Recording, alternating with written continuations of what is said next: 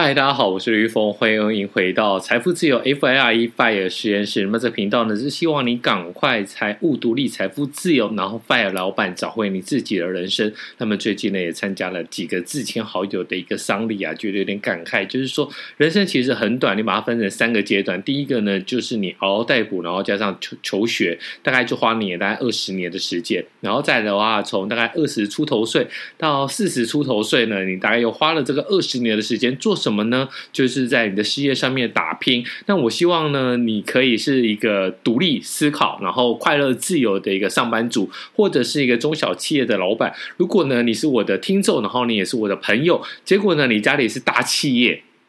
类似韩国三星电子那一种的大企业，或是台湾的这一种名门望族啊、王家啊、蔡家啊这些孤家，那你还不赶快告诉我提拔我，就太过分了。那在四十岁之后呢，又有二十年的时间，我觉得这二十年我的选择是做什么呢？我要做自己，我要赶快去潜水，赶快去滑雪，赶快去泡温泉。那希望可以快乐的退休。那这是我的规划啦，并不是说每个人都有办法。呃，也不是说有办法，不是就是每个，并不是每个人都会跟我一样做这个向往啦。那我就是很希望说，二十年、二十年、二十年都有不一样的一个生活，然后不要为了一点点的薪水，然后不要为了一点点的社会上面的一些观感。比如说，很多人其实都赚的比我还要多很多，但是呢，他们不敢放弃在媒体的高层的工作，不敢放弃在公家机关的一个。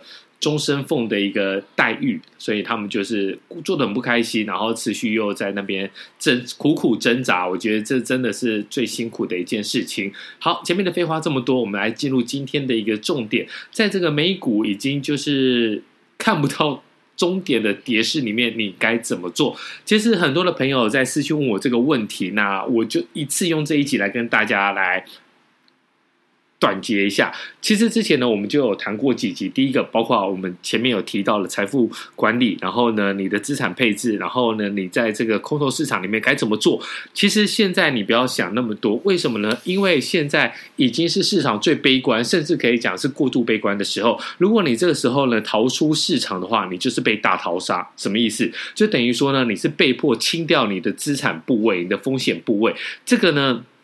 在我的观念里面，一直以来，你要什么时候买股票？你要买到哪些股票？你就是去买人家被迫砍掉的股票、砍掉的资产。比如说呢，你要买房子，什么时候买房子是最划算？当然，崩海呃不是海沙屋，是法拍屋。现在海沙屋非常的值钱啊，因为现在有奖励容积。然后，如果你有海沙屋的话，其实很多的建商是半夜都会去你家敲门说：“哎，这海沙屋不要再住了啦，那赶快赶快卖给我。”好，那另外一个就是。法拍屋，为什么法拍屋是最值钱的？因为你法拍屋的时候呢，就是被断头，被你的金融机构不愿意再展延你的贷款，所以呢，他就直接把你提拍了。这个时候呢，你可以买到的都是市价的八折，甚至呢，一拍卖不掉的话，就是在八折八折。你打到三拍的时候，嘣，就是非常低的一个折扣。那从房子来看呢，股票如果呢，很多的人，比如说像之前的那个韩国小老虎别晃，他在被迫卖股票。券商大大量的砍掉他的头寸，卖掉他的股票的时候，其实都是一个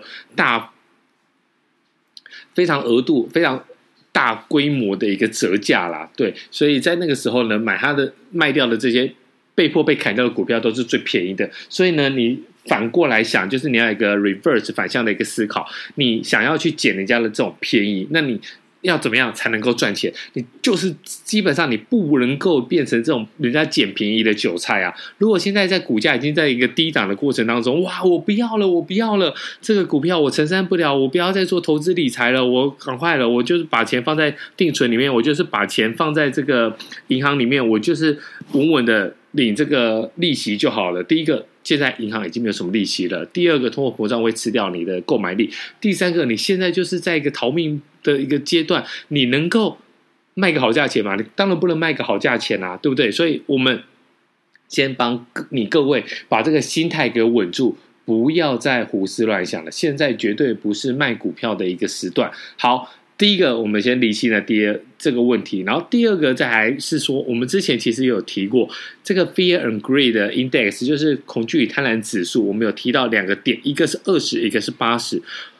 什么叫做二十跟八十？二十以下呢，extremely fear，极度的恐惧；八十以上的话，就 extremely greed，极度的贪婪。那这个时候呢，并不是说你拿这个指标说，哦，我在二十以下呢，我就进去狂砍个几刀；那在八十以上呢，我就赶快把股票卖掉卖掉。其实这个东西，如果你这么做的话，你就会陷入到很多财经网红的一个什么，他们他们有发发展出一些很离奇的一个招式啦，比如说什么灯号。买卖法就是你像黄红灯的时候呢，你就觉得呜，现在景气也热了，你就把它卖掉。至少你不是卖在最高点，就是卖在一个相对低点。这个方法有没有效？有效的，呵呵，但是呢，胜率高不高？不高。那你的你你还要再想一个期期望值，就是说你。知道这个这个方法是有效，那我这个卖掉的时候呢，我等到它的这个景气灯号在最不好的时候，我再买，不就是很好的吗？但是我今天告诉你一件事情，就是说呢，你并不是说有效你就要做这个操作，你还要加上一个东西叫期望值。这个东西有效无效的方法是说呢，做一个对比，你现在卖掉，相对于你以后卖掉，是不是？哎，是不是有比较好，或是比较不好？但是呢，你每一次不管是正确还是错误。好了，我们就当做你都正确好了啦，就给你一个放宽一点，都正确。但是你可以赚多少钱？不要忘了，股票呢都是在最后最后的时候，砰，直线上的一个飙涨。但这个时候呢，你也没有做吃到这一波，其实就非常的可惜。那如果你有在看我的粉砖，财富自由 FIRE FIRE 实验室在脸书上面的粉专，或是我个人的那个脸书，其实我都是开地球，大家可以看一下。我在去年大概二零二二年的七八月以后，我就开始卖台股，卖股票之后呢，我又一直贴出了这个对账单。那这个对账单并不是告诉大家说我很厉害，而是我是一个质疑的态度，就是说我股票已经卖了，怎么获利又变高？你懂这个意思吗？就是我的部位减少了，但是我的获利的总额又变高，这就是一件很离奇的事情。就表示说呢，这时候股价已经在一个不自然的一个喷涨，然后呢，到最后呢，我已经其实从对账单上面就可以看出来，我已经卖的差不多了。哎，这什么概念？就是我的部位已经卖的差不多了哦，但是我剩下的那一点点部位得到了这个获利，就是账上的获利反而又创新高，那你就可以知道说，现在已经在处于一个喷涨的一个状态了嘛。那这个时候呢，你要不要把股票全部卖完？不要，你就留一点，然后维持说你关注市场的一个热度。但是呢，你也不要急着说你要进去再去买股票。要是创高之后呢，怎样怎样怎样，你也都不要去想。简单来讲，就是说你维持你的节奏。像我在美股的节奏有一个小封的定期定额，因为我们的现金流并不是像有钱人一样，就是可能他做生意，然后呢，就是虽然他是。呃，三十天期、四十呃三十天期、六十天期、九十天期的票，意思就是说呢，我做了生意，然后我今天收了票，我一张会在三十天后，然后有些在六十天后，有些在九十天后，就是一个月、两个月、三个月，那你 cash 之后你就有现金。那我就是没有办法嘛，我们又不是做生意的，所以呢，我们的现金流大概我就是会累积、累积、累积。那为什么要做这个累积呢？其实我就是要减低我的买卖成本。如果呢，我今天去买。几千块美元，几千块美元这样买的话，我的手续费其实还蛮高的。那我的大概十五趴，就是我的低效是美元十五趴，然后呢，我的这个手续费是百分之零点二。所以呢，要做什么事情？要做的事情就是说，我刚好就是过了这个低消，那大概就是一万块美元，然后呢，我就去去买。所以呢，我大概就是棒棒棒棒，一年一四四一四七。十一，然后来做这个买入。那买入的时候呢，就是买一万块美元，不要让券商赚赚太多的手续费。你不要觉得说，哦，今天少，今天这个这个加起来啊，这个没有什么钱啦。这个千万不要这么想。就是说，尤其是你在部位不多的时候呢，你这个差一点点就差差的非常的多。